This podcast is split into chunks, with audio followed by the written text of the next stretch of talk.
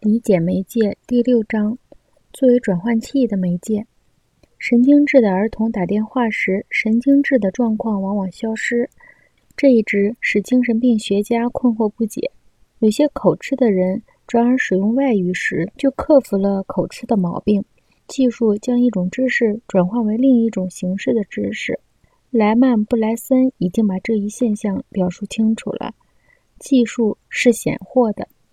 因此，转换是将各种形态的知识详细的表现出来。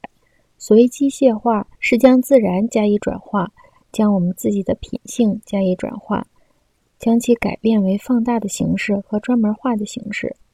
所以，芬尼根的觉醒中妙语“昨日鸟类所用的，明日人可能会去做”，是对技术发展进程的缜密的、朴实无华的观察结论。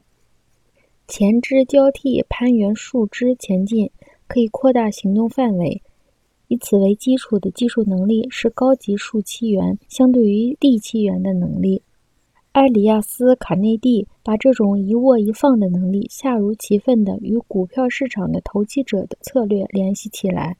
这一策略完全包容在公众熟悉的对罗伯特·布朗宁的评价之中。人伸手可得的东西，一定会超过他把握或比喻的东西。一切媒介在把经验转化为新形式的能力中，都是积极隐喻。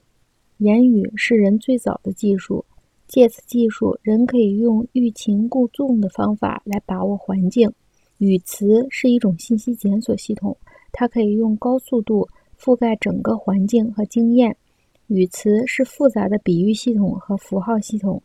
他们把经验转化成语言说明的外化的感觉，他们是一种明白显获的技术，借助语词把直接的感觉经验转化成有声的语言符号。